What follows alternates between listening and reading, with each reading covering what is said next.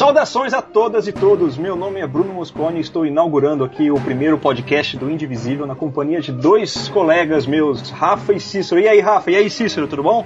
Sim, senhor, é, tudo em ordem. Mais ou menos. Eu não queria estar na presença de vocês. Eu gostaria então primeiro que o Rafa e o Cícero se apresentassem. Rafa, diz aí. Aí.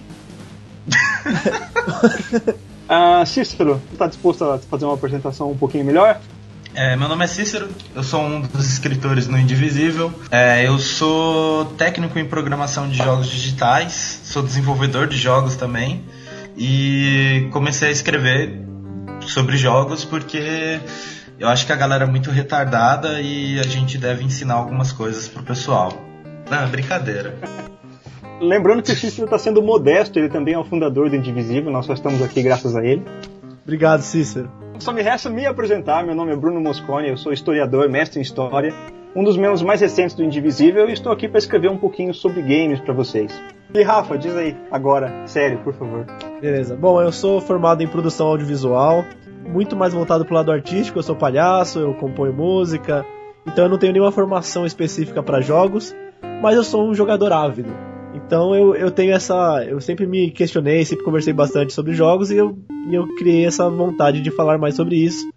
E estou aqui para isso, gente. Esse, inclusive, é um dos muitos estigmas que a gente tem que quebrar. Qualquer área tem a capacidade de falar sobre jogos, né? Nós, nós não precisamos ter uma formação específica para discutir esse assunto. É, vale pontuar que o Indivisível ele surgiu justamente com a proposta de, de fazer isso, levantar debates e, e, e reflexões sobre os jogos através de um ponto de vista mais crítico, artisticamente falando, né? E eclético. Exatamente. É, tem muita gente que, que tem bastante pensamento de que jogos são apenas diversão. E mesmo eu, como desenvolvedor, eu pensei muito tempo assim. Hoje em dia eu, eu tenho a visão bem clara de que não é isso. Os jogos eles podem e devem ser discutidos com mais seriedade. Então, assim, a proposta do indie é justamente levar o debate de jogos mais a sério, não só de jogos, né? Basicamente de todo todo esse universo que compõe o meio nerd, por assim dizer. Eu não gosto realmente de, de usar esse termo, mas é, lembrando também, né, o Indie, é, o Indivisível não começou em 2016, né? Ele já é um projeto que está em ação já há algum tempo, né, Cícero? É, o site foi fundado em 2014 só que começou a ter atividades realmente assim é, mais frequentes em 2015. Cícero, me permita uma, uma interrupção. Eu, o Indivisível não somos apenas nós três. Né? Além dos três elementos que estão aqui conversando, a gente ainda tem a Soraya, que é escritora independente, focada em, em narrativa e mercado criativo. Eu acho importante pontuar também que a Soraya não está aqui conversando com a gente por covardia, é isso mesmo? É verdade, hein? Tô sabendo. Eu tô me sentindo meio impressionado. Eu não consigo responder perguntas sem a presença do meu advogado. Como eu ia falando, né? É, para esse ano de 2016, a gente tem o plano de criar bastante conteúdo diversificado, com explorando cada uma das áreas de conhecimento de cada um dos membros do, do site, tanto debatendo sobre aspectos artísticos, sociais, políticos, é, entre outras coisas, tanto dos jogos quanto das outras mídias, é, fazendo podcasts periódicos. Uhum. Também tem várias outras coisas que a gente vai estar tá fazendo. Então, esse ano o Indie vai contar com indicações, né, nossas. Tudo que a gente estiver conhecendo, já conheceu e achar legal dividir com vocês, a gente vai estar tá dividindo. Esperamos também que vocês dividam bastante do que vocês conhecem conosco criar um grupo para que a gente possa ter bastante contato e saber o que vocês esperam da gente para que a gente entregue o melhor material possível, né? Eu também esqueci no começo, quando nós fizemos a apresentação, de perguntar para vocês, é, Cícero, Rafa, quais são os jogos favoritos de vocês dois? É pra gente falar junto? Não! Aquela voz misturada, uma fala Bioshock, outra Barbie! Aí, aí... Barbie Shock. Nossa, que jogo sensacional, cara! Eu jogaria. Eu tô anotando aqui, inclusive.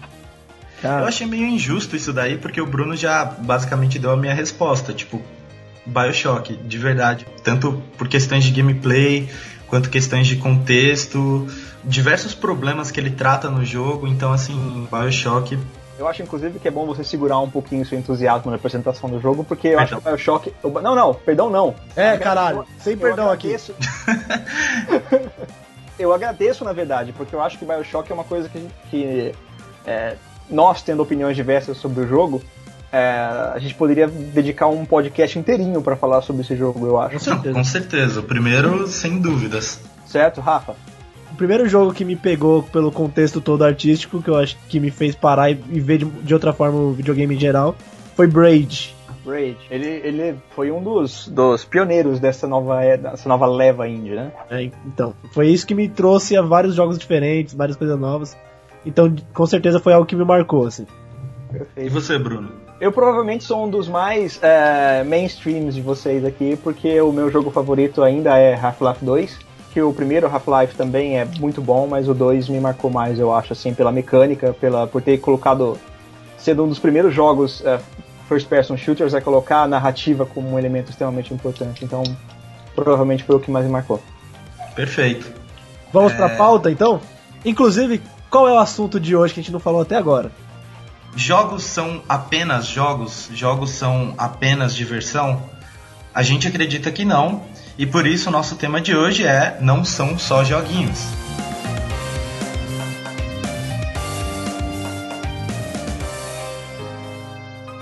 Para que a gente comece a debater os jogos em geral e o que eles fazem, onde eles conseguem chegar, uma coisa muito importante é a gente falar sobre o que, que é um jogo. É importante lembrar também que não tem uma resposta certa para isso ainda, porque ainda é uma área que está sendo pesquisada e debatida. Então, isso são, são opiniões e teorias, não, não são respostas. É legal a gente lembrar que, assim, a, a mídia videogame ainda é uma coisa extremamente nova. Então, não tem vários conceitos que, assim, aparentemente eles eram determinantes até um tempo atrás e que nos últimos cinco anos as coisas mudaram completamente. Então, é, não existe assim o certo ou errado quando a gente fala de games. Quando a gente vai falar sobre o que é um jogo, é interessante que a gente explore tanto o, o lado da opinião pessoal quanto o lado da opinião técnica, assim, de quem é da indústria, e o lado acadêmico. Por exemplo, uma opinião acadêmica, apesar de ser acadêmica, também é de um desenvolvedor, que é do Paul Tema, ele é o escritor de um livro chamado Design de Games, uma abordagem prática. E a definição que ele tem no livro assim mais completa é a seguinte: um game é uma atividade lúdica composta por uma série de ações e decisões, limitado por regras e pelo universo do game, que resultam em uma condição final. Além dessa outra definição, eu vou só falar uma que é do Sid Meier, que é tipo um dos maiores desenvolvedores da história, o cara por trás de Civilization. É, e a definição dele é super simples e eu acho que se encaixa muito bem, que é uma série de decisões interessantes. O que, que vocês acham dessas duas definições e o que, que vocês adicionariam ou não acreditam que esteja certo ou errado? Eu tenho mais facilidade em abordar esse assunto do ponto de vista acadêmico, até pelo, pelo contexto. Durante o curso de História, a gente trabalhou com algumas, alguns assuntos relacionados ao mundo dos jogos. Infelizmente, é, a academia ainda não, é, pelo menos aqui no Brasil, ela, ela não está muito aprofundada nesse assunto, né? Nós não temos muito incentivo nas universidades para estudar é, a indústria de jogos e os jogos em si. Uhum. É, e é uma coisa interessante, antes de entrar na, nas definições, é, eu, eu, mencionei agora no Brasil, é, recentemente saiu uma notícia de que a Espanha está com vários cursos de mestrado e doutorado aberto com bolsa para quem estiver interessado em desenvolvimento e estudo de jogos. Uh, então é uma, uma mentalidade é, da qual o Brasil se beneficiaria bastante se ele resolvesse adotar. É, infelizmente hoje a gente está restrito ao básico, né? Que são uh, livros, no geral, muito antigos, como esse que eu vou falar aqui agora. Na minha opinião, a definição mais abrangente de jogos é uma definição da década de 40, então é uma, é uma, definição de uma época em que o videogame ainda nem sonhava em existir é, como existe hoje. Mas é uma definição boa porque ela abrange os jogos e não apenas os videojogos. É, é a definição do Huizinga, nós, é, o livro dele é de 1938, o Homo Ludens. E a opinião do, do Huizinga a respeito dos jogos ela não é tão, tão diferente da opinião do, do Paul, do Paul Schuitema, acho que você falou agora há pouco, né? É. Isso. Uh, o Huizinga costuma, costuma, costumava né, definir os jogos, e quando ele fala de jogos é importante pra gente não soar muito anacrônico, né? Quando ele fala de jogos, ele quer dizer da, da, da atividade lúdica, que hoje nós, nós estamos tentando restringir ao, ao videogame, né? Mas a uh, atividade lúdica. Então, na opinião do Ruizinga, o jogo era liberdade, né, era ser livre, era não se aproximar da vida real. O jogo fazia uma distinção do que é o jogo e o que é a vida real. É, mas para o Ruizinga, o que definia o jogo era que ele tinha regras. Ter regras e ser diferente do mundo real definia um jogo na, na opinião dele. E é basicamente nisso que a academia se concentra. Perfeito. É, é interessante até, inclusive, falar dessa parte, porque a atividade lúdica ela é comumente atrelada à brincadeira também, né? Então, assim, tem muita gente que utiliza, por exemplo, o conceito do Ruizinga de uma maneira meio meio distorcida para falar que, por exemplo, é, os jogos são uma, uma cultura mais antiga do que a fala. Porque Sim. os animais brincavam. E, Sim. Mas essa fala, esse pensamento de que os animais é, jogavam, é um pensamento bem errado, porque assim, os animais brincavam. Se eles jogam ou não, a gente não sabe. A brincadeira é diferente de um jogo. Por exemplo, você tem uma bola, certo? Você pode usar essa bola para diversas atividades. Então, assim, se você ficar chutando uma bola contra uma parede, simplesmente por chutar a bola e achar essa atividade divertida, ela é considerada lúdica mas ela não é, não é dotada de nenhum propósito e ela não tem nenhuma regra envolvida. Então, assim, isso é uma brincadeira.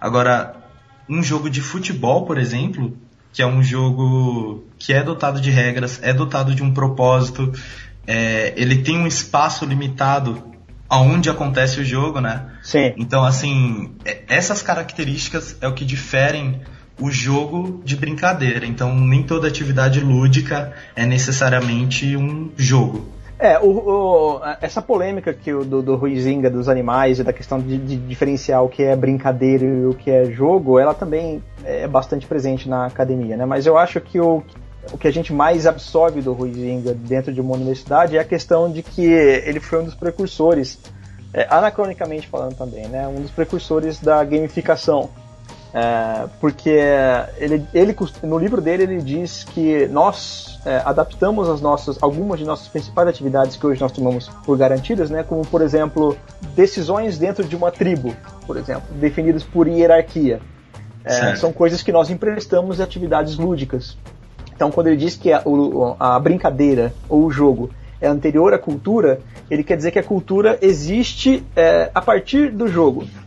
E não, e não o contrário. Eu acho que é, basicamente, é essencialmente isso que nós tiramos do Ruinzinga. Eu acho que essa polêmica dos animais, etc., já está mais ou menos esclarecida. Pensando aqui sobre essa, esse conceito de brincadeira e jogo, acaba abrindo um, um, lugar um pouco mais abstrato, porque a minha impressão é que tudo, todas as ferramentas interativas que a gente conhece como jogo, geralmente contém regra na sua própria essência.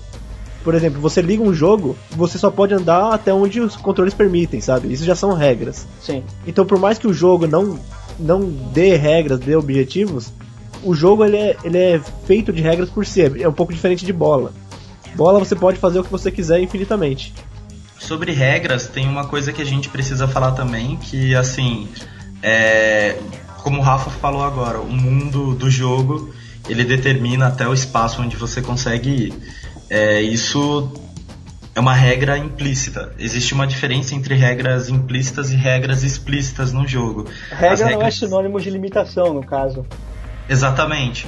Então, assim, a limitação, no caso, por exemplo, de um jogo de futebol, que tem aquele espaço delimitado, se a bola sair de lá, é fora. Isso é uma regra explícita e a, o espaço do jogo é determinado porque é, as regras precisam servir a esse espaço. No caso do jogo, é uma limitação mesmo. No vídeo, no, no videogame, né? É uma limitação, porque não tem como fazer um mundo infinito. Mesmo o Minecraft não é infinito. Então isso é uma regra, uma regra implícita do jogo. Tem certos jogos que eles não têm regras. Eles têm regras implícitas, mas eles não têm regras que são determinadas para o desenrolar do jogo. É. Tanto é que um debate que começa que tem assim nos últimos dois anos tem começado a ficar frequente é sobre o que, que é um jogo assim para quem é estudante da, da área de jogos para quem é desenvolvedor definir o que, que é um jogo uhum. porque assim é, eu acredito que todo mundo aqui jogou Stanley Parable This is the story of a man named Stanley Stanley worked for a company in a big building where he was employee number 427. O Stanley Parable é um jogo? Então, é uma pergunta aí que eu, que eu já, já rodei infinitas vezes na cabeça.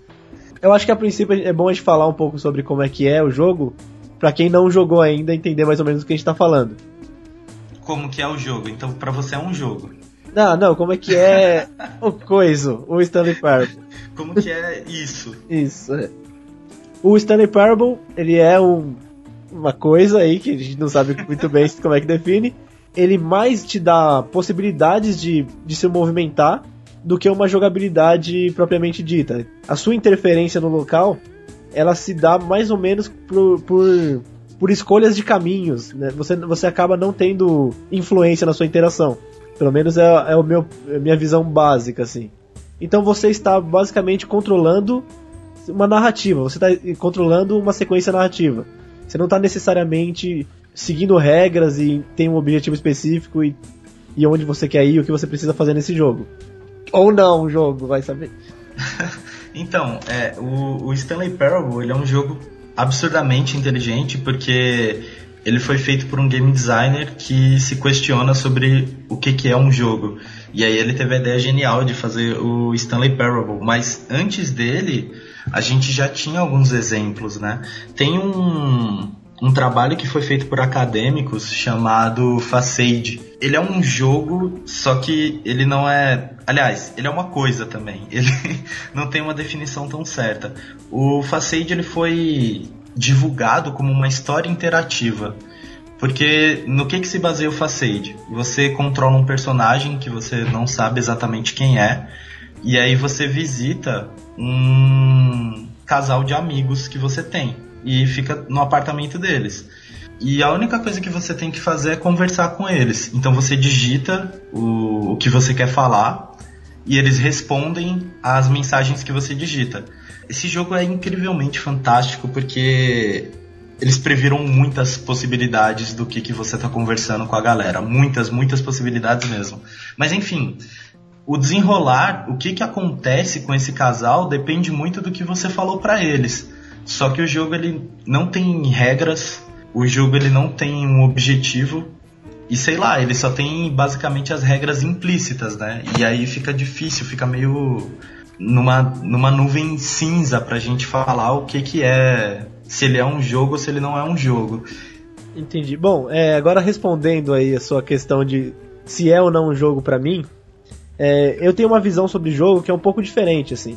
Geralmente as pessoas definem, é, tentam definir se é jogo ou não por questões de regras ou, ou as limitações ou as, os objetivos. E para mim é mais, eu vejo o videogame mais como uma linguagem do que como do que como qualquer outra dessas coisas. Então, para mim o videogame é basicamente uma, sei lá, uma linguagem que pode ser artística ou uma linguagem de entretenimento, como qualquer filme ou qualquer outro tipo de arte, que, que é uma linguagem que possibilita interação. Para deixar um pouco menos abstrato, eu diria que essa interação ela tem que dar a capacidade de modificar o ambiente. Você interagir apertando pause e play num filme não torna ele um jogo, e você interage. É, mas aí, uh, dito isso, por que, que você tem um problema em definir Stanley Parable como um jogo? Eu tenho um problema de definir antes de falar isso, entendeu? Então, então baseado numa visão assim muito pessoal minha sobre o que, que é um jogo, eu acredito que é um jogo. Porque o Stanley te permite escolhas, te permite tentar lutar contra o próprio jogo, sabe? O Facade também permite que você escolha o que você vai dizer, como você interage com aquilo. Por mais que você não saiba exatamente qual é o seu objetivo, você tem essas possibilidades. É, por exemplo, uma, uma coisa que eu vejo um pouco diferente. Minecraft. Ele, ele tem basicamente tudo isso, mas para mim ele é muito mais uma ferramenta do que um jogo em si, que te permite criar, assim. E aí você que invente o jogo lá dentro, assim. Tipo, pra mim é uma visão um pouco diferente. O Minecraft, se ele for jogado na, na, no vanilla dele, assim, no, no básico dele, é, ele ainda não pode ser considerado uh, uma, um produto artístico e não uma ferramenta, levando em consideração que você tem que se proteger, por exemplo, dos creeps. É, eu acredito que sim. Eu só digo mais por essa questão de o que tornou ele, né? Tipo, porque o, o Minecraft, o, o, que menos importa, geralmente, quando quem joga ele, é se proteger. A galera quer criar mesmo. But as he came to his wits and regained his senses, he got up from his desk and stepped out of his office. Na minha opinião, Stanley Parable é um jogo sem problema algum. Assim, eu não tenho, eu nunca tive nenhum problema em definir Stanley Parable como um jogo. Ele não tem as regras explícitas, como você colocou, né? Mas aí, se você for parar pra pensar, o que, que são regras explícitas? Porque, por exemplo, Super Mario World, ele não te dá as regras do jogo quando você começa a jogar. É, você tem o objetivo final, que é chegar ao fim, salvar a princesa, no caso. É um objetivo. E o, seu, o seu objetivo em Stanley Parable, quando você sai do escritório em Stanley Parable, é descobrir o que aconteceu com o escritório. Se você sai. Hum, é, então, é. Esse, essa é a questão. Mas essa questão pode ser suprimida se a gente for parar pra pensar. Super Mario World também não existe se você não se mexer. É, então. Perfeito, mas não acontece nada também. É. Stanley Parable acontece. E outra coisa, é, tem, tem uma, uma diferença também entre várias coisas. assim Quando a gente fala de side-scroller, todo side-scroller ele já é pensado de uma maneira que você se mova para a direita. Então, assim, o seu personagem está do lado esquerdo da tela, olhando para o lado direito para instigar o movimento. Então, assim, os jogos antigos tem vários que vão cair nessa coisa de que, ah, mas eles não tinham regras explícitas. Mas as regras eram explícitas mesmo que de uma maneira subjetiva. O que é uhum. é. Ah, então, por isso que eu tô falando. A gente entra numa numas partes bem bem cabulosas assim de, de conversar, porque hoje em dia, o contexto que a gente tem de complexidade do jogo, a gente tem até coisas de para deixar as regras o mais explícitas possível, a galera usa tutorial. Então, assim, a, a, é, mova o seu direcional para a esquerda para olhar para a esquerda. é umas coisas bem ridículas nesse nível, mas é, é isso, para mostrar que as regras são bem explícitas. E Stanley Parable quebra tudo isso. Então, assim, você não sabe o objetivo. No caso do Mario, você ainda não sabe exatamente qual era o seu objetivo, mas você sabe que você tem que se mover para frente para fazer alguma coisa. Você assume que você tem que se mover para frente para fazer alguma coisa. E aí coisas acontecem. Assim que um monstro aparece na sua frente, se você é atingido pelo monstro, o que, que acontece? Você morre. Então ele é um sistema que ele tem um feedback constante que torna as regras explícitas para você. Mas nisso eu acho, mas nisso eu acho Stanley Parable mais complexo do que Super Mario World em termos de, de apresentação. Com certeza. Porque, mas, mas aí é. Mas a questão é assim, ó. No Stanley Parable, por exemplo, quando você se move, você ouve a narração dizendo o que você fez. Então você tem a opção de seguir de acordo com aquilo que a narração está falando, ou contrariar a narração. Super, Mario, aí... não te, Super Mario não te dá essa opção. o que que acontece? O, o, Mario, ele tem... A jogabilidade dele é bem definida, tal como no Stanley Parable, certo? Certo. Qual que é a principal diferença? Tipo, no Stanley Parable, o cara, ele narra a sua história justamente porque você, como jogador, você fala: Não, eu não sou obrigado a te obedecer, porque eu sou o jogador, eu controlo o mundo. E você descobre que você não controla o mundo. No Mario, é você que tem um controle sobre o mundo. É, então, eu concordo, mas eu não entendo o que, que isso tiraria o conceito de game dele por porque a partir do momento que você compreende as regras você Mas... é, treina com elas para que você consiga masterizar o jogo eu ainda não entendi onde você faz a diferenciação por não, que eu não, tenho, por que eu, eu não, não faço diferenciação nenhuma não, por que, que eu não tenho controle em Stanley Parable porque você realmente não tem controle. Quando o narrador fala para você, aperte A para falar, o que que acontece? Você aperta o A e ele Aham. não pula. fala. É, ele pula, sei lá. E aí, o que, que você tá controlando? Não, eu, eu entendi, mas, é, mas eu acho que isso é alicerçar muito o jogo em narrativa. Não, é, eu também eu... concordo perfeitamente, mas a questão é que assim, é, o Stanley Parable, ele tem alguma regra, tem alguma condição de vitória? Como que você ganha no Stanley Parable? Pera aí, eu vou dar uns passos para trás aqui nesse conceito geral de o que é jogo, Tetris é um jogo? Tetris Sim. é um jogo. Sim. Então, mas qual é a regra do Tetris? Fazer o maior número possível de combinações, de modo a limitar, eliminar quatro linhas e mais blocos, mais pontos. Então, mas ele nunca leva a lugar nenhum. Ele vai te repetir aquilo infinitamente. Mas isso por isso os, todos os jogos do Atari não existem, então, porque Atari só, só acaba em kill screen. Então, exatamente, é isso que eu quero dizer, tipo, não tem uma, um objetivo. Não tem uma, uma condição regra. de vitória. Isso. Mas tem uma condição de derrota. E no caso, a sua vitória é superar a sua antiga pontuação. A questão é a seguinte: como você ganha e como você perde no Stanley Parable? Eu acho que cabe a interpretação. Exatamente. Por exemplo, se você seguir, se você não, seguir Stanley... então se cabe interpretação não é uma coisa explícita. Quando você termina o Stanley Parable, mesmo no final satisfatório, o jogo reinicia. Mas aí você tem a opção. A opção é sua de continuar ou não. Tranquilo, mas a questão é que o Stanley Parable ele não tem regra definida. Escuta, mas eu não lembro muito bem de Stanley Parable. O jogo não começa com uma porta abrindo? A porta do seu escritório não abre? Abre. E o narrador fala que ele saiu. E não é um convite para você sair e se mover? Mas você pode não se mover. Assim como em Limbo, assim como em Mega Man, assim Mas aí Mario. que tá, no Stanley acontece alguma coisa. É, então, cara. O Stanley ele é pensado dessa forma. Depois que acontece uma coisa, você não consegue assimilar, ah, se eu fizer tal coisa, então é tal resultado é possível. Já no limbo, no, qualquer outro platformer ou qualquer coisa assim, se você é atingido por um personagem, você morre. E você reinicia de um lugar para continuar seu jogo. Tem começo e ele tem um fim. O Facade, ele entra mais ou menos na mesma nuvem cinzenta aí. Tipo, o Facade você pode falar ou você pode não falar nada com os personagens.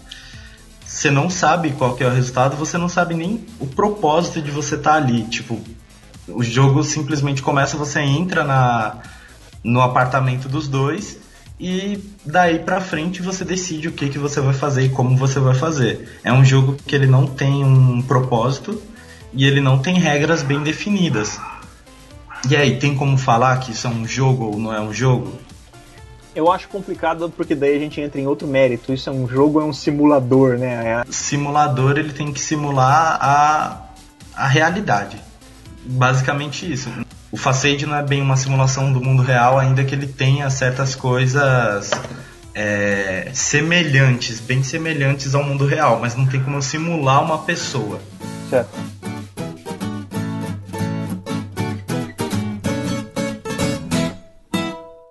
Eu não sei muito bem o que dizer sobre essas coisas. É, o que eu sei dizer é que assim, é...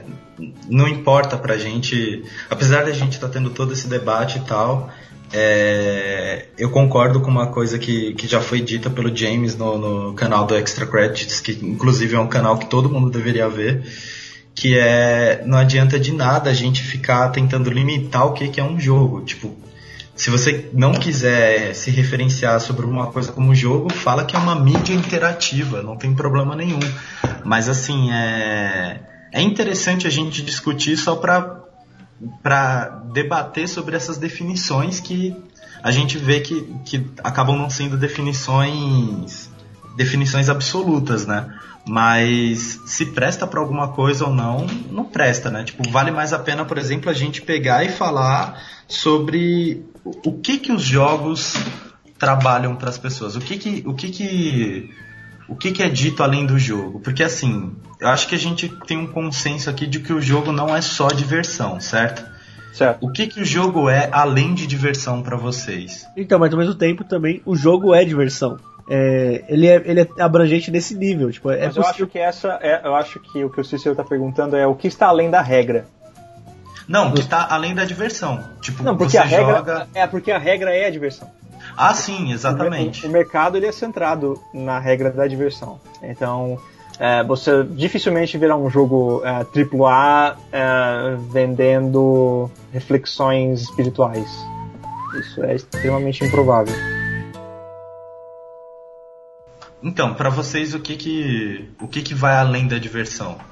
De novo, centrado no âmbito acadêmico, eu acho que além da diversão vem educação, conhecimento. Eu acho que uh, coisas que você absorve do jogo, coisas que você absorve do jogo é, ativa ou, ou passivamente, são elementos importantes de um jogo também. Eu considero o jogo como um instrumento de aprendizado.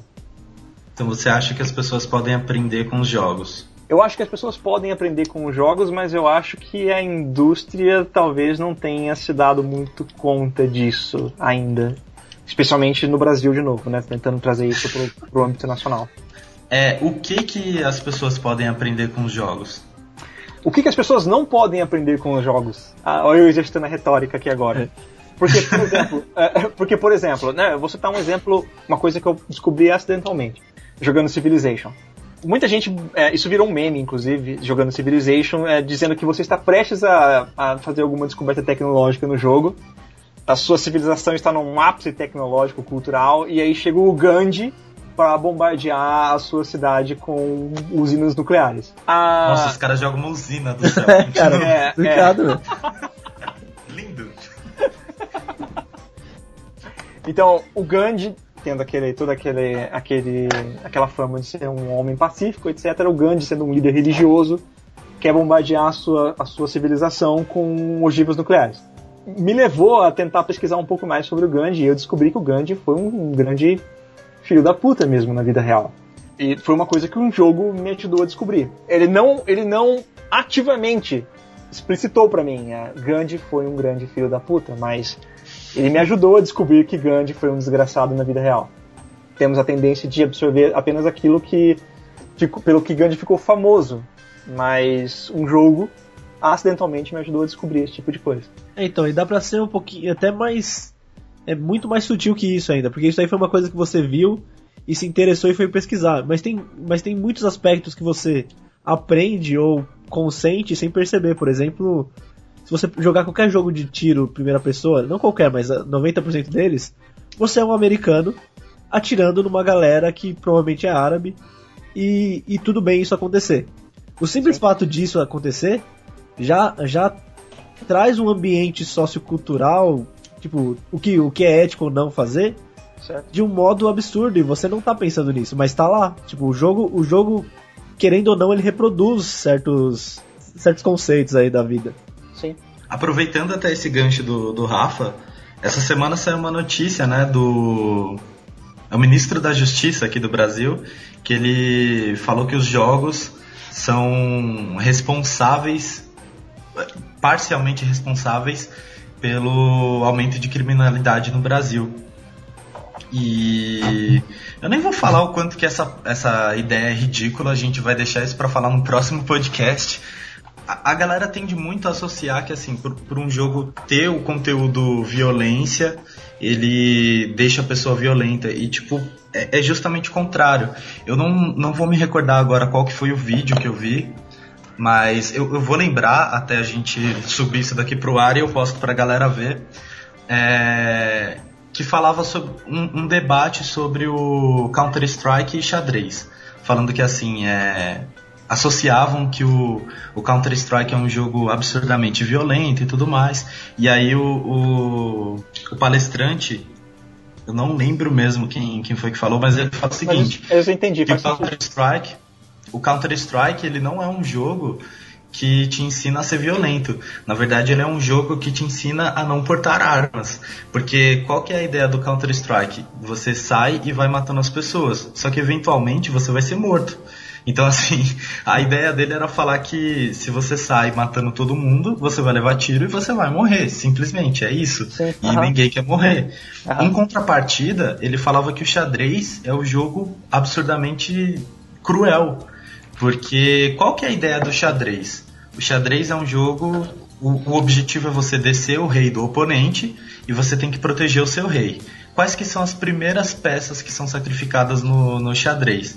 São os peões. Mas isso aí, como diz aquele grupo famoso de filósofos, o motivo todo mundo já conhece. O de cima sobe e o de baixo desce. É, lá bem. Bom, então assim, é, existe uma ideia do, do, do, xadrez de falar sobre a diferença entre classes. Né? Os mais próximos do rei são as peças mais importantes e são basicamente também as que você mais protege enquanto os peões, nenhum deles tem valor nenhum. E se você trouxer isso pro, pro contexto do, do mundo real, é uma coisa assim absurdamente insana. É. Mas para um pai não tem peso a, a criança jogar xadrez. Pois é. Agora, o aprendizado, todo jogo ele tem, todo não, né? Mas assim, boa parte dos jogos ele tem uma mensagem que às vezes depende da gente aprender ou não. O Bruno ele falou que ele pesquisou sobre o Gandhi depois do que aconteceu no jogo. Eu já tive uma experiência, assim, já tive várias coisas assim que eu aprendi com o jogo, mas uma que ficou bem guardada na minha cabeça foi quando eu joguei Indigo Prophecy. Uhum. O Indigo Prophecy, tipo, você joga com um personagem que ele sofre de depressão e no apartamento dele ele tem bebida alcoólica e ele tem os remédios antidepressivos. E aí, tipo, eu sempre tenho a mania de interagir com tudo no cenário. Aí eu tomei o remédio antidepressivo e depois eu tomei uma bebida alcoólica e eu morri. O que, que eu associei com isso? Na vida real eu nunca posso tomar tipo de pirona e cerveja porque senão eu vou morrer. Não é legal misturar medicação com bebida alcoólica. Certo. É, então, que você tava falando do, do xadrez, cara, eu vi uma matéria esses dias que na Arábia Saudita eles proibiram xadrez. Que, que eles falam que, que é tipo um desperdício de tempo e dinheiro. Ele incentiva o ódio entre os jogadores. Tipo, Não, mas o que, que você quer? O que, que você quer da Arábia Saudita quando eles. Quando então, o xadrez é um jogo em que a rainha é a peça mais forte? Aí você vê que, tipo, essa, essa motivo pra, pra boicotar jogo sempre é possível. Mas, ó, é, ainda nessa história, a principal diferença entre Counter-Strike e xadrez é questão gráfica. A minha mãe tinha uma, uma, uma, Trazendo conversas de mãe agora. A minha mãe tinha uma grande polêmica quando eu jogava o saudoso Turok no Nintendo 64. Hum. Porque Turok, Turok ele vem de fábrica com três opções de sangue: sangue vermelho, sangue verde ou sem sangue algum. Então você pode diminuir a violência do jogo baseado na quantidade de sangue que ele tem. Mas minha mãe, ao mesmo tempo, não via nenhum problema em eu jogar o Mario do, do Nintendo 64 esmagando os cogumelinhos lá. Então uma vez eu, eu perguntei para ela, se eu pisasse nos cogumelinhos e saísse sangue, você ia me proibir de jogar Mario? Então é uma questão, é uma questão gráfica. No, no, no xadrez, é, quando você joga, você, você tem as peças diante de você, mas você não faz a associação obrigatória de que aquelas peças representam seres humanos na, no Counter-Strike você tem essa, isso evidenciado. Tem uma coisa assim que eu vou deixar jogado e tal, até para o pessoal vamos discutir, Né? Nós vamos discutir no próximo podcast. Sim, que é existe uma ideia quando a gente fala de jogos é, de aprendizado tangencial, que é justamente o aprendizado consequente ao jogo. O jogo ele não tem o objetivo de te ensinar, mas ele acaba te ensinando várias coisas, seja porque você se interessou por alguma coisa que apareceu nele, você foi pesquisar por fora, seja porque o jogo te passou alguma informação e aí você absorveu ela de, de uma maneira proveitosa e tudo mais. Só que é, é essa capacidade, né? Os jogos eles têm a capacidade de, de ensinar diversas coisas, mesmo que esse não seja o objetivo dele. É, lembrando, né, aprendizado tangencial ele depende muito do jogador também, né? Porque né, eu tenho colegas que jamais se interessariam em pesquisar a vida do Gandhi só porque o Gandhi resolveu bombardear eles no jogo. Essa parte passiva de um jogo não basta. É interessante também que a, a gente dependa, né? A gente não dependa dela para que é, alguma coisa seja ensinada. Também é interessante que a indústria se dê conta de que ela pode ativamente é, disseminar conhecimento através de um jogo. De qualquer forma, aquela situação, né? Se pelo menos um jogador for curioso o suficiente para pesquisar mais, já deve ter valido a pena, né? Sim, com certeza. Então, o jogo é um produto cultural? É, com certeza. Não tem, eu, eu, eu, nem, nem entro no mérito dessa discussão. É, eu respondo sem nem ler. e você, Rafa? É, se você pensar em qualquer é, meio cultural, basicamente no videogame tem todos. Tem é. um pouquinho de todos, assim, ó, tipo, no máximo não tem teatro, sabe? De resto, qualquer outro pode entrar. Qualquer uma das artes que são conhecidas. Se a gente for pensar teatro como expressão corporal, o jogo também tem. É, na verdade eu ia, eu ia contestar falando que esses dias eu vi um vídeo do The Last of Us que mostra a atuação, né, do... Uhum. do... Cara, pra mim é que mais teatral do que aquilo Não, ali. mas é, é que eu acho que uma grande característica do teatro que é bem, bem latente é estar acontecendo ali na minha frente. Ah, sabe? entendi. Isso, isso o jogo, o jogo não, não é capaz de fazer ainda. Tem um pouco de você pegar o personagem sendo interpretado por outra pessoa num RPG online, sei lá. Mas Sim. a princípio É, o teatro não, não tá lá, sabe? Como. A menos que a gente fale Linguagem. de RPG de mesa. Então, É. vamos lembrar também, por exemplo, é, voltando nessa coisa do teatro, né? É, você falou, o jogo contém todas as formas de cultura e arte, né? As, as formas clássicas, né? A gente tá falando de, de formas clássicas de arte. Não são todos os jogos, porque tem alguns jogos que é, são, sei lá, apenas luzes e música, mas nada além disso. Sim, não, basicamente é, eu quis dizer que lá contém, é, tipo, tem É. toda a possibilidade, todo o aparato pra isso, entendeu? Mas se você for pegar, por exemplo, aqueles servidores de World of Warcraft, por exemplo, em que o servidor era completamente centrado em roleplay. Então você tinha que interpretar o seu personagem no servidor, é, sujeito a banimento, caso você não fizesse. É, isso é uma forma de teatro. Mas basicamente é isso, tipo, dentro da linguagem videogame tem todas as linguagens culturais que eu já ouvi falar. Não em todos os jogos, mas dentro do conceito videogame. Tipo, ele, ele possibilita tudo. Sim. Qualquer, dá pra fazer um jogo sem som, dá pra fazer um jogo sem vídeo, sei lá. Dá pra discutir sobre isso, mas a princípio tá lá e tem todas as ferramentas pra isso. É muito difícil você querer dizer que, que videogame não, não se enquadra como cultura ou como arte. Ele contém tudo, todas as coisas dentro, sabe? Claro. Então sim. Respondendo a pergunta. É, em sumo, deu uma hora depois, então sim, é isso mesmo. Eu- gosto das respostas do, do Rafa, mano, que ele vai, tipo. Ele pega exatamente o, o centro da coisa, né, pra, pra explorar.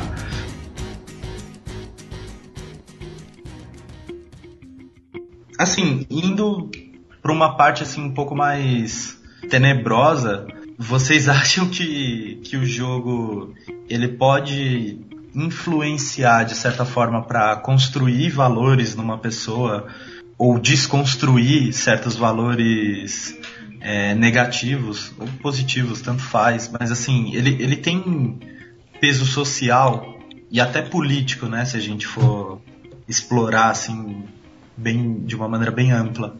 Ele tem, tem capacidade de influenciar uma pessoa é, de uma maneira política, social. Essa, essa questão é complicada, porque responder essa questão com um sim na lata é a mesma coisa que admitir que um jogo pode estimular alguém a matar outra pessoa. Então, exatamente, fiquei pensando a mesma coisa. O- então, o que, que, eu, o que, que eu prefiro pensar? É, a gente está pensando em uma mão única, né? O jogo como influência e não a pessoa como influenciável. Uhum. É, eu acho que todo jogo tem um potencial de influenciar, ditar valores, mudar valores, é, exacerbar alguns outros, é, mas depende de cada pessoa. O valor que eu posso absorver de um jogo a despeito da mensagem dele, vamos supor que um jogo me diga o Duke Nukem, tá? Vamos pegar Duke Nukem que é um exemplo Duke clássico. Nukem. É, Duke Nukem é um exemplo clássico. Na primeiro, nos primeiros níveis do Duke Nukem já te dão a opção de você é, objetificar as strippers do jogo. Ficar certo? cutucando elas. É. Certo.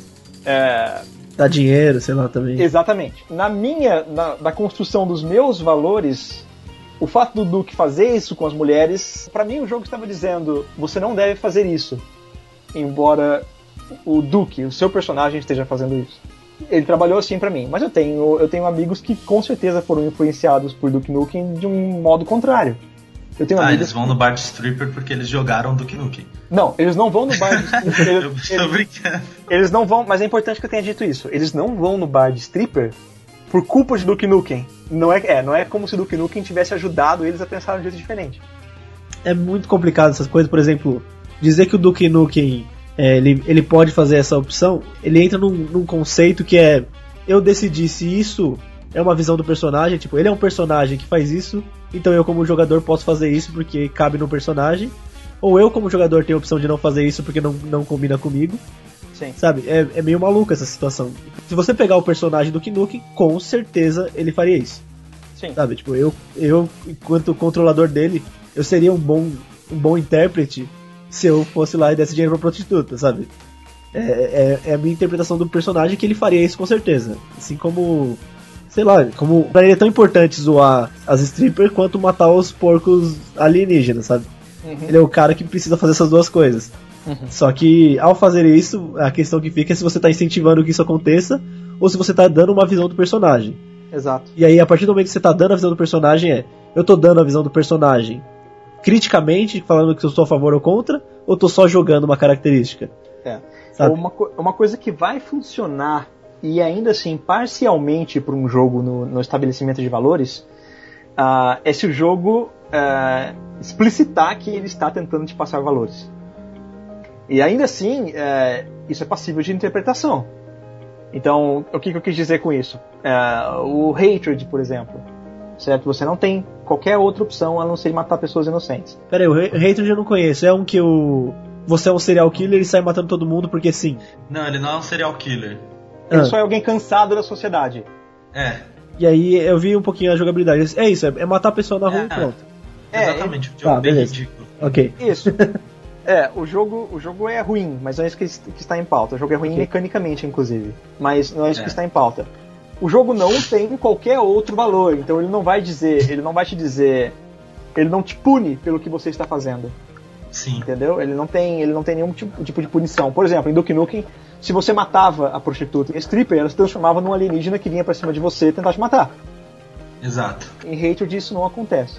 Então, a menos que o jogo explicite que, que está tentando te passar bons ou maus, valor, ou maus valores, é, quais são os valores que estão sendo absorvidos dele. Uh, e mesmo assim, eles são, são passíveis de interpretação. Então, eu acho que é complicado dizer é, exatamente o que é que se absorve de um jogo. É, eu acho que é mais a questão o que, que o jogo, é, em sua estrutura, proporciona de, de possibilidades de, de provocar isso, sabe? De provocar esse pensamento. Pro, é, provavelmente, quando você não é questionado, você vai jogar e vai sair de lá com a mesma visão que você já tinha. Uhum. Tipo, se você gosta de. Que nem o caso do, do Kino Novo, se você gosta de zoar com as prostitutas, você zoa, se você não gosta, você não zoa. É. Ponto. Um Ele... exemplo mais. Esse exemplo fica mais claro quando a gente pensa em GTA, por exemplo. GTA. Exato. GTA, quando você começa o jogo, ele te diz atropele os pedestres. Não. Ele não diz isso. Por que é que você atropela os pedestres? É uma pergunta retórica? É.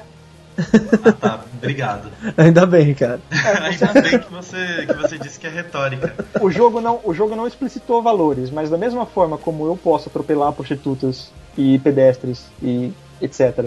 em um dia mal meu, eu posso deixar eles em paz num dia bom. Exato. Mas tem uma coisa que, que eu acho fantástica no GTA, que ele não é um jogo. Ele não é nem um pouco maniqueísta, sabe? Tipo, ele não tem. Ele não tem essa ideia de, de, de separar o bem e o mal, o certo e o errado de uma maneira assim explícita para o jogador.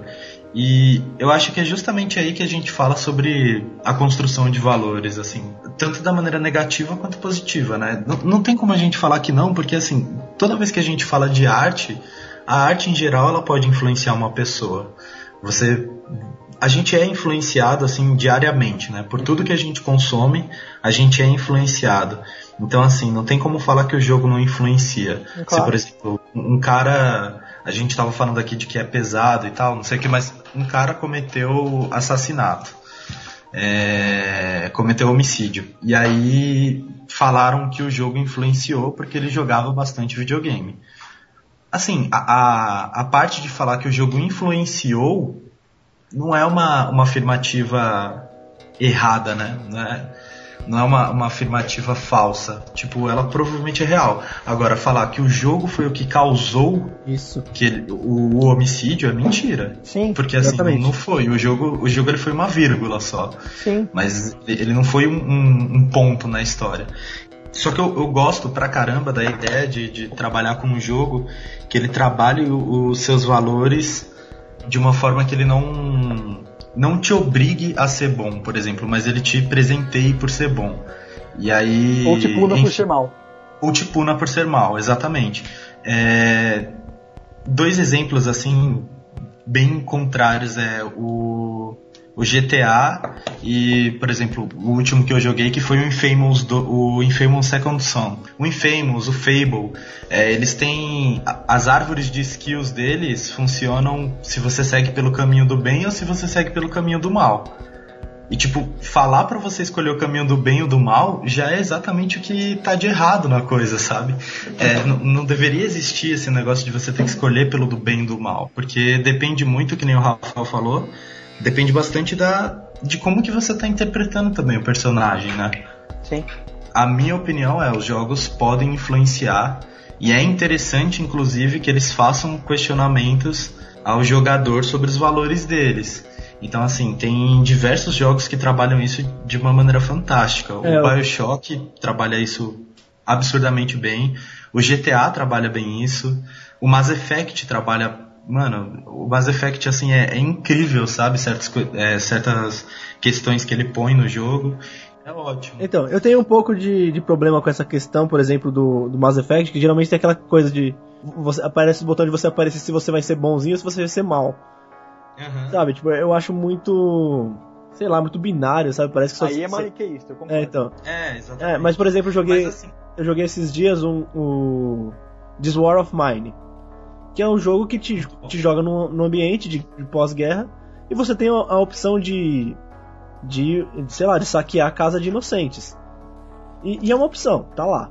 Ele não disse se é bom ou se é ruim, você tá precisando. E aí, e aí se você saqueia, o cara fica deprimido, sei lá, sabe? Tipo, ele te pune, sim. mas ao mesmo tempo ele não te, te disse que isso era ruim ou que não era. Ele disse que você precisava, mas que tem consequências. Sabe? Eu acho que é uma forma um pouquinho menos binária de você colocar e você pensar se você acha que isso é justo ou não. Então eu acho que, que isso é um pouco mais a favor de incentivar um pensamento do que falar ah, isso é certo e isso é errado. Porque, porque se você fala que isso é mal e isso é bom, você já dá a resposta pro jogador. Sim. Não, mas é que nem eu tô falando. Eu, eu dei o exemplo do Mass Effect porque apesar dele fazer que nem o Infamous, de tipo, você segue o bem ou o mal, é, a decisão em si, às vezes, não parece ser. A, a boa não parece ser tão boa quanto a ruim. Aí, Depende muito do, do que, que você vai fazer, sabe? É. É bem diferente. Tem, tem alguns questionamentos bem. É que a gente não pode falar porque é spoiler, mas tem uns questionamentos extremamente pesados, assim, É, que às vezes você simplesmente não sabe o que fazer, sabe? Não tem o que você fazer. É, então, nesses casos sim fica mais interessante. Mas ao É mesmo tempo, você sabe que se você apertar o botão certo, você vai ter a atitude que o jogo considera certo. É, Sabe? Tipo, parece que é a resposta de, tipo... Se eu tô em dúvida se é certo ou errado, o botão já me diz qual que é certo e qual que é errado. sim, sim. É exatamente esse o ponto que eu não gosto, assim. É, é, nesse caso, o, o This War of Mine, por exemplo, ganha. O Bioshock ganha. Ah, não, o Bioshock não. O Bioshock também entra na, na mesma ideia. Porque o Bioshock ele também mostra pra você mais ou menos o que que é ser bom e o que que é ser ruim. É, eu não É. sei. ó, é, o que eu acho interessante do Bioshock é assim: você sabe se é bom ou se é ruim. Mas ela- ele diz claramente que sendo ruim você vai ser mais recom- recompensado. Tipo, ele diz. Só que aí você, se você for bom, você acaba sendo mais recompensado. Sabe? Isso é interessante. Tipo, você. Sim. Tipo, Não, apesar de não ser recompensado, eu vou escolher ser bom. E aí no final ele te recompensa. Tipo, "Pa- parabéns, você tomou uma atitude bacana. Então é, acho é uma pena que não seja uma simulação da vida real. Inclusive com achievement. Exatamente. Eu acho que eu entendi também a resposta de vocês, eh, apesar de vocês não quererem dar um posicionamento, mas enfim, o meu posicionamento é eu eu acho que os jogos os jogos influenciam, inclusive é bem legal quando eles te questionam sobre os seus valores mesmo, sobre o que você pensa sobre aquela situação. É. Não, mas sim, eu não tenho medo de falar, eu, eu acho que influencia, mas tem uma questão importante que, sei lá, tudo na sua vida te influencia, É, sabe? Com eu certeza. também, não, eu também não tenho problema não, ele influencia. Ele é Não, ele não causa nada. É, eu acho É, que quando- quando a gente falar, quando a gente falar sobre a violência e os games, a gente provavelmente vai aprofundar melhor nisso, mas o princípio é esse, tipo, tudo influencia. Como você vai quantificar essas coisas? Essa é a questão. Exato.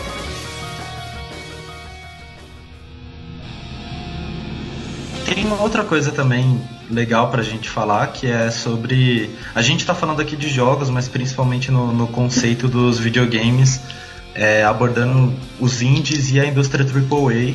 Só que também existem jogos utilizados para para determinados fins, né?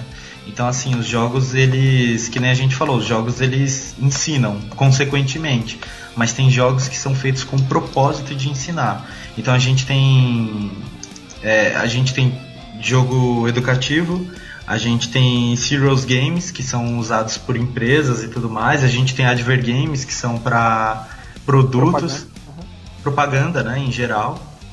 A gente tem simuladores, um monte assim de uso que que a gente pode listar de que os jogos eles são eles são mais do que mera diversão, né? Eles já são utilizados para para diversas outras coisas.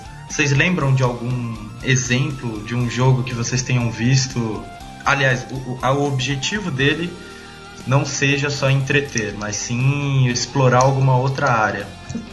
Cara, eu lembro quando eu era pequeno eu jogava um jogo que era um peixinho e era um jogo de ensinar inglês. Então... Mas eu não consigo nem imaginar qual é o nome dessa bodega. Mas era, era bem, basicamente isso, você jogava e aí a, a o, o, jogo ia respondendo dando, dando comparações de isso aqui em português e isso em inglês. Por exemplo, aparecia a imagem, você tinha que achar qual era a palavra em, inglês para aquela imagem. Então tinha, tinha um pouco de sistema de, de ensino, assim. E eu acho que o principal jogo educativo que fica mais claro é dar uma sensação de que você está estudando. Você não, você se diverte muito menos do que um jogo normal, sabe? Tipo, um jogo comum que, que ele, ele tá focado na jogabilidade Sim. e não focado no, no ensinamento, assim. É, eu acho que, que há uma grande discrepância entre o jogo como entretenimento e o jogo como educativo. Como se fosse impossível eles andarem juntos, sabe? Sim. E você, Bruno? Para mim, é, para mim é impossível que eles andem juntos. Eu acho assim. é, é, o, quando você pensa, por exemplo, em, em jogos de propaganda, né, adver games, é, você ainda pode se divertir no adver game, tá? Porque apesar dele estar tá bombardeando o seu cérebro com, com informações publicitárias, uh, ele ainda tem jogabilidade, vamos dizer assim. Você ainda pode se divertir jogando. Uh, um simulador, por exemplo, você pega o Flight Simulator. Flight Simulator ele não tem muito objetivo a não ser sair do ponto A e vai até o ponto B sem cair com o seu avião. E se você resolver jogar o Flight Simulator no modo mais difícil dele, no modo mais complexo, você vai estar pilotando um avião de fato, com todas as, as parafernálias, etc. Mas um jogo educativo, uh, o, o grande problema de um jogo educativo é que são raras as pessoas que gostam de perceber que estão aprendendo. Então, uh, existe essa, essa. Eu não estou dizendo que isso seja ruim, uh, mas existe essa noção de que uh, o local de aprendizado é a escola. Certo? A escola, a universidade é um local reservado para isso. Mas quando você, você senta na frente do computador e fala: olha, é um divertido porque é um jogo, você vai aprender. E aí no final você percebe que você está mais aprendendo do que se divertindo, é, é basicamente uma extensão daquilo que você pode fazer na escola por conta. Então, como você falou agora há pouco, é, e nós discutimos, quando o aprendizado é tangencial ou o conhecimento está no jogo, mas não enfiando é, é, é os dados goela abaixo, para mim é mais proveitoso do que quando o jogo é explicitamente educativo. É, mas eu acho que, por exemplo, o jogo pode ser educativo e, e uma, uma jogabilidade normal. Por exemplo, se, se fizesse um Call of Duty é, é, é, repetindo alguma guerra, por exemplo, fazendo tipo, Era isso que eu ia falar. mais é claro, guerra possível. É claro, mas aí, ó, lembrando, isso não está te empurrando pela garganta baixa. Sim. Então, mas aí que tá. É, o propósito de um jogo educativo é passar informação sobre é. X assunto. Tá Só que daí, exemplo, ó, Call of, desculpa interromper, Cícero, mas não, só pode pra falar, fechar, é fechar o pensamento do Rafa.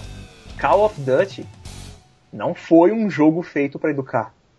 Não, eu tô falando tipo uma versão não, alternativa. Dá pra fazer. É. Mas dá, é, não, é possível. Se dá para fazer um jogo educativo que não te empurra o conhecimento goela abaixo, por exemplo, um jogo de Call of Duty que passa na Segunda Guerra Mundial tentando replicar os acontecimentos da Segunda Guerra Mundial, ele não é um jogo educativo, ele é Call of Duty. Vamos abstrair um pouco. Imagina que esse jogo aconteceria, sabe? Tipo, eu, eu tenho uma equipe, eu tô pesquisando tal, tal guerra e eu quero fazer uma, uma simulação de como foi essa guerra e você pode participar dela jogando. Uhum. Tipo, o jogo é educativo e ele tem toda a jogabilidade de um, de um Call of Duty da vida. A menos, é, mas não tem a liberdade de um Call of Duty da vida. Não precisa ter. É, não precisa ter. Esse é o ponto. Tipo, o jogo, jogo. o jogo não precisa ter a mesma escala de um jogo AAA. Ele só precisa não ser chato, que nem você falou. Entendeu? Tipo, aí vai mas... a minha visão, né, de, de, de, desenvolvimento, assim. Tipo, eu concordo com você que boa parte dos jogos educativos eles têm um problema de que eles enfiam informação goela abaixo. Uhum. Mas o problema não é o gênero de jogo. Tipo, não é o jogo educativo que é ruim. Não é o serious game que é ruim. Ruim é quem projeta. Claro. Porque geralmente quem vai projetar jogo educativo não é um game designer. Tipo, ou pelo menos se ele é um game designer, ele não é um game designer focado em jogos em geral, sabe? Ele é um game designer de jogos educativos. E o cara que é game designer de jogos educativos, ele tem muito da cultura acadêmica, então entender como que pode ser passada a mensagem, entende pra caramba de design, entende pra caramba disso, daquilo, mas o fator diversão num jogo acaba sendo o segundo ponto. E isso é ruim porque assim, quando a gente fala de jogos, pelo menos na minha visão, assim, tipo, tanto como desenvolvedor quanto jogador, é que o fator diversão tem que ser jogado à frente. Então, assim, não adianta de nada você ter um jogo com um contexto fantástico e ele ser chato. Você não vai querer jogar.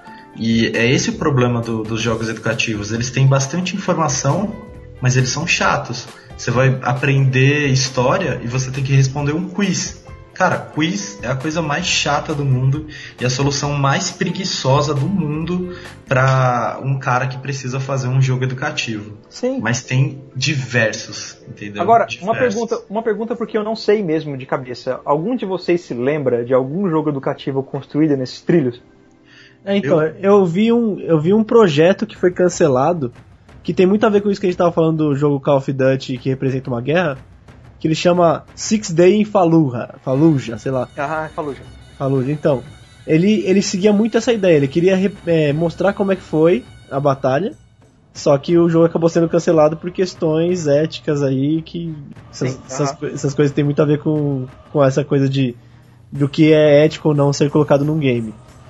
Mas o jogo foi cancelado. E ele, e ele seguia bem isso, sabe? Ele parecia que era um jogo com a, com a ideia de ser uma jogabilidade onde, através desse jogo, você conheceria a história de, de, de que aconteceu nesses seis dias. Tá, mas. mas é, no que, que se difere esse jogo do Call of Duty? Então, nada. Isso que eu acho que é um que torna ele um bom jogo enquanto educa educativo, né? Mas Call of Duty é um jogo educativo? Não. Mas é, tipo o Call assim... of Duty ele não tem o propósito de, de é... E como é que o a Call gente of Duty define... ele E como é que a gente define esse propósito? Então, então é porque assim, quando um jogo educativo ele é moldado, o principal objetivo dele é passar determinada informação. Que nem você falou, você joga o Call of Duty. Aham. Você pode absorver o que o jogo te passa do contexto histórico dele, ou você pode simplesmente sair, atirar em todo mundo, matar todo mundo e falar, essa experiência foi épica.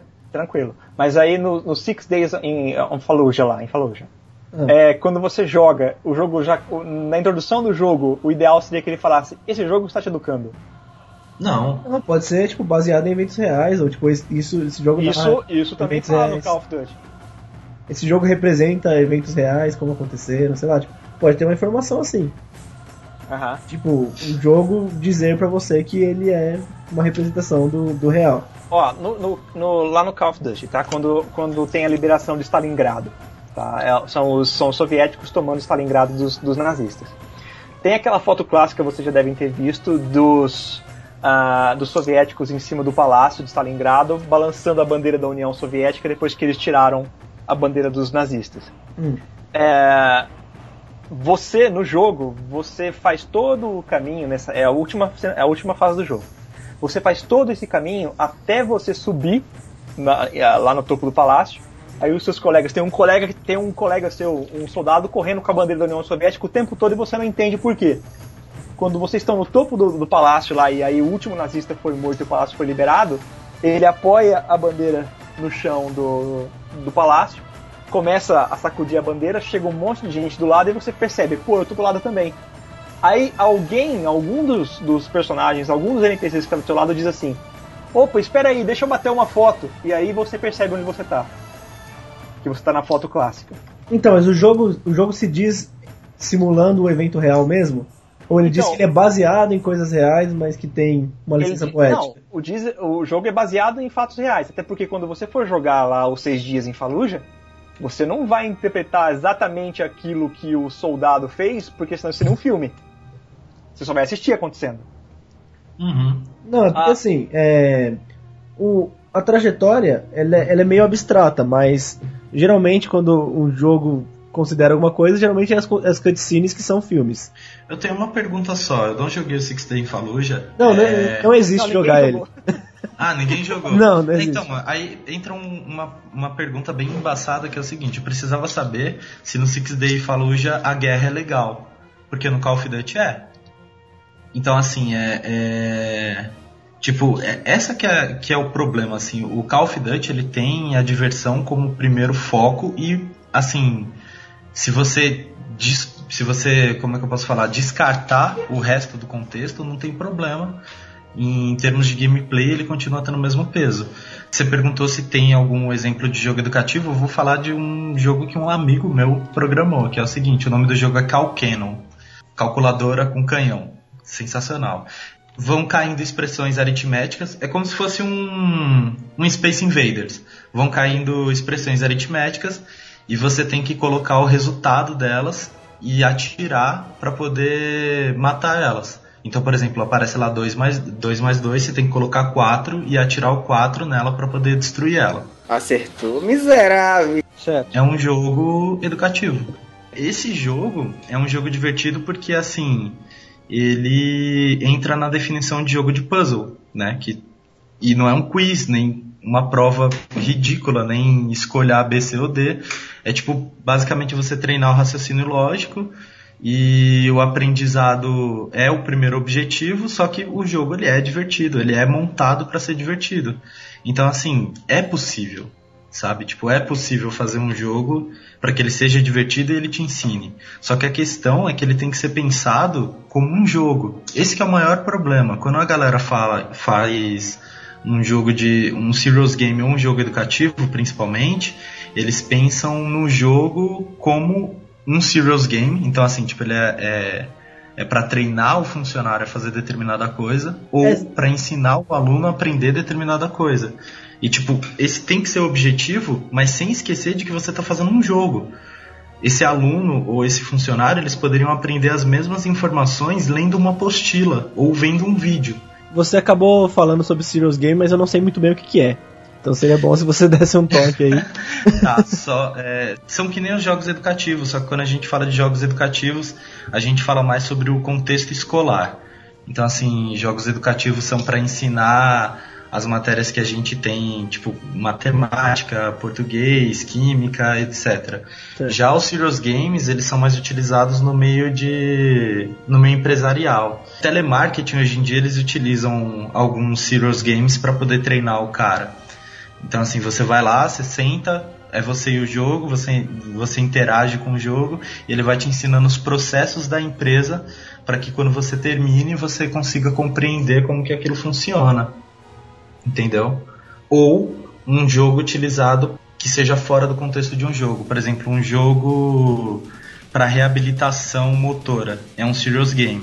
Tipo, e quando eu falo um jogo para reabilitação motora, é um jogo que foi moldado para reabilitação motora, não a utilização do, do controle do I para reabilitação motora, que isso daí é aproveitamento de uma tecnologia que já existe. Agora, tipo, um jogo que foi moldado para reabilitação motora, ele é um serious game. Um jogo que foi pra, de aprendizado para principalmente para crianças de síndrome de Down, ele é um serious game com um fator educativo. E por aí vai. Uma coisa que vocês podem perceber é que Advergame é uma coisa que, que às vezes é bem divertido. Porque os caras do Advergame, eles fazem. Eles fazem o quê? Eles contratam um cara que ele faça jogos. E aí eles falam, faça um jogo baseado na minha. Na minha no meu produto, no meu serviço. Não tem problema, mas faça um jogo com isso. E a galera faz e sai muito bem. Tipo o Pepsi Man, que é um clássico Pepsi Man era um jogo divertido. Uhum. Porque eles pensavam no jogo como um jogo. Então, assim, é, vender é consequência. Eu acho, né, que é aí que, que tem a diferença. Que, tipo, eu não sei por que razão, quando o pessoal pensa em serious game, quando o pessoal pensa em jogo educativo, eles acabam esquecendo que a gente está falando de um jogo, né? Então ele tem que ter a mesma ideia de um jogo.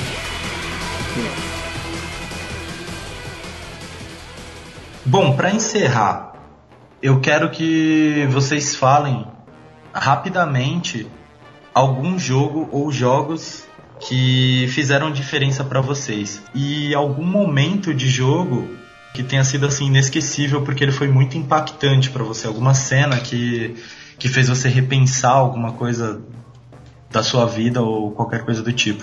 Começa aí, Rafa. Como eu já citei um que, que é o mais recente para mim, o This War of Mine me, me pegou bastante Porque ele te joga numa situação que te coloca a pensar o que fazer nessa situação.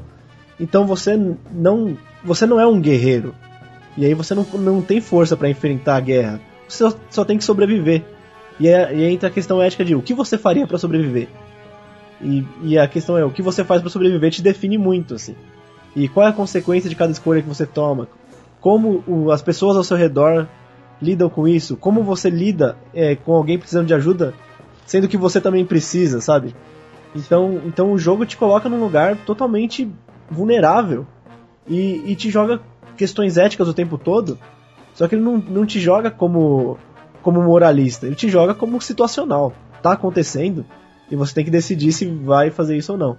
É, eu acho que eu consigo citar agora um momento desse jogo que me pegou bastante, que foi o um momento que eu entrei numa casa que eu, que eu que falaram ter, ter escutado tiros e eu deduzi que tinham bandidos lá. E na hora que passou a primeira pessoa, eu já saí matando e atirando. E quando eu vi, era um, era um civil, assim. E até então no jogo eu não tinha matado nenhum civil, não tinha nem entrado em conflito com ninguém. E quando eu vi que era um civil, eu fiquei. Eu fiquei meio abalado, assim. E aí depois veio tipo, a amiga dela ajudar e você tem que correr e ati acabei atirando nela também. Sabe? E aí eu comecei a ficar muito mal. E quando eu cheguei em casa, esse personagem ficou deprimido. Daí eu, eu, sabe, eu, eu me senti mal, o personagem reagiu igual a mim, sabe?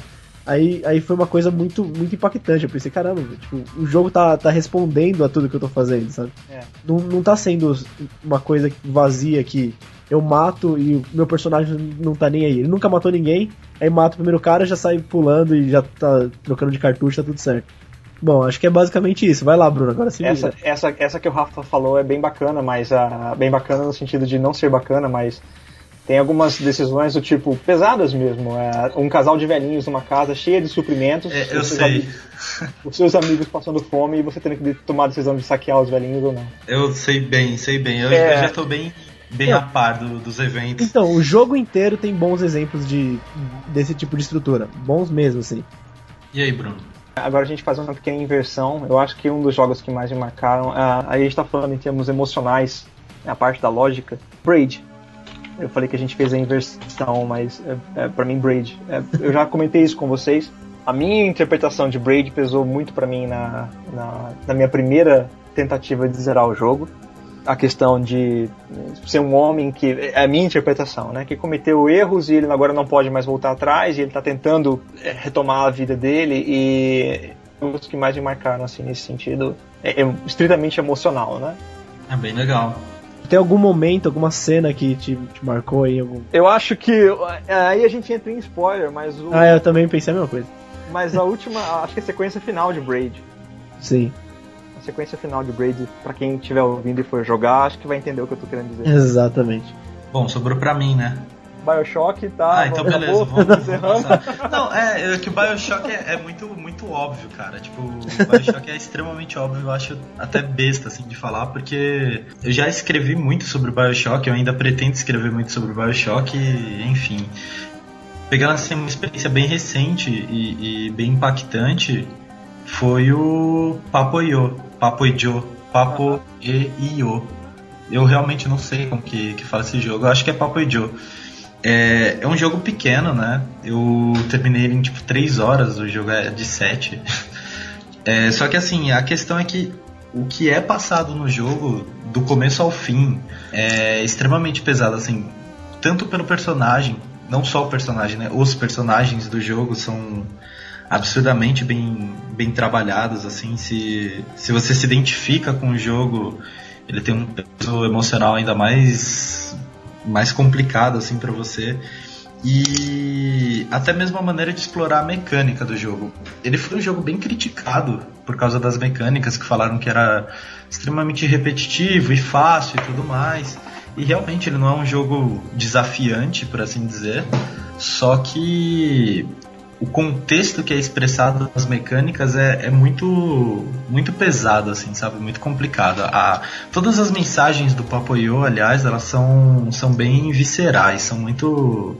jogam muito assim na sua cara e para mim teve um peso muito grande. E a cena do jogo, assim, que me deixou mais. mais pensativo é Não é spoiler, né? Porque eu vou jogar completamente fora de contexto. Mas enfim, é uma cena onde você tá sentado de, de, de um lado de uma plataforma e o monstro tá sentado do outro, do outro lado e vocês estão de costas um pro outro e subindo um. um como se fosse um daqueles carros de, de bondinho e tal. E. Assim, é uma cena de. Cara, deve ter uns dois minutos em que você não faz nada. Você larga o controle e você tem que esperar esse bondinho chegar até o objetivo. E a única coisa que acontece é o menino fica calado de um lado e o monstro fica calado do outro. Tal como todo mundo aqui, tipo, pra mim ela teve um, um peso muito grande porque por valores pessoais mesmo, assim, foi é, é uma cena de silêncio em que você reflete muito, sabe? Dois minutos que você pensa em toda uma vida. Então achei fantástico. Sim, é uma cena muito poética e muito corajosa por existir, assim, sabe? Muito, Quem- exatamente. Quem, quem coloca num jogo dois minutos parado, sabe? É bem interessante mesmo. Sim, sim. É, e é engraçado, porque assim, nesse jogo o cara ele até tem outras coisas que ele coloca é, de uma forma ainda mais, mais impactante, só que mais direta do que essa. Só que essa, mesmo sendo subjetiva, ela é subjetiva de um jeito que te passa exatamente o que ela tem que passar, da maneira que ela tem que passar, no ritmo que ela tem que passar. Bom, é isso, cara. É um jogo fantástico pra mim, além do Bioshock. É isso então? Acho que sim. Então, assim, esse foi o nosso primeiro podcast. É, eu espero que todos vocês tenham gostado. Eu, particularmente, gostei bastante do, do resultado aqui, né? Esse foi o primeiro de, de outros podcasts que a gente planeja ainda fazer. Tem alguns assuntos que a gente pode ter tratado de uma maneira meio superficial, mas são assuntos que a gente vai procurar trabalhar no- nos próximos podcasts e até mesmo em alguns artigos no site. É porque tem muito assunto extenso que não tem como a gente é, falar em uma hora e meia, né? É, se você gostou do, do conteúdo, dá uma olhada lá no nosso site. A gente já tem bastante conteúdo legal para vocês estarem vendo. Então, assim, a gente tem alguns alguns jogos que a gente fala especificamente, tem de uma maneira mais diversificada, a gente fala sobre o contexto dos jogos, a gente tem bastante material legal, se vocês forem lá vocês vão gostar. Os podcasts a gente vai estar subindo em plataformas diferentes para vocês poderem estar escutando, então além do site, se você tiver iPhone, você vai poder estar escutando a gente, acompanhando a gente pelo iTunes. Acompanhem a gente tanto no Twitter quanto no Facebook. Fiquem atentos a todas as coisas que a gente tiver criando aí e muito em breve a gente vai trazer mais conteúdo e mais algumas novidades para vocês durante o ano. É, E vai, é isso.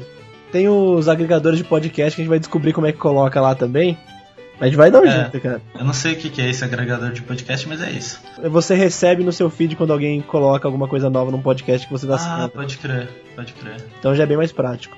É, outra coisa que é importante é vamos tentar manter essa conversa viva, então participem, comentem o máximo que puderem. Sim, sim, sim, E- sim. A gente também quer que vocês compartilhem com a gente. É, teve algum jogo que fez alguma diferença pra você na sua vida? Tem algum jogo que tenha te passado alguma mensagem? Se você já teve alguma experiência legal com o jogo, compartilha com a gente, fala com a gente. Quem sabe isso não vira tema para os próximos podcasts ou para outros artigos nossos. Comentem com a gente, compartilhem a, a deem um feedback pra gente sobre o podcast, sobre os temas, sugiram pautas sem problemas. A gente quer manter vocês bem perto para que a gente consiga criar um material com uma qualidade cada vez maior. Valeu, Bruno. Opa, imagina, eu que agradeço. Valeu, Rafa. Opa, tamo aí. Então é isso e valeu.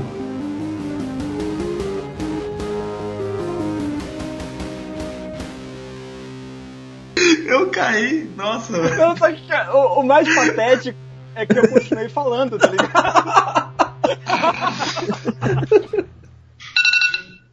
Ué, alô? Caramba, é, é, alguém, né? alguém fez um bolt bom bom bom no, numa batidinha assim.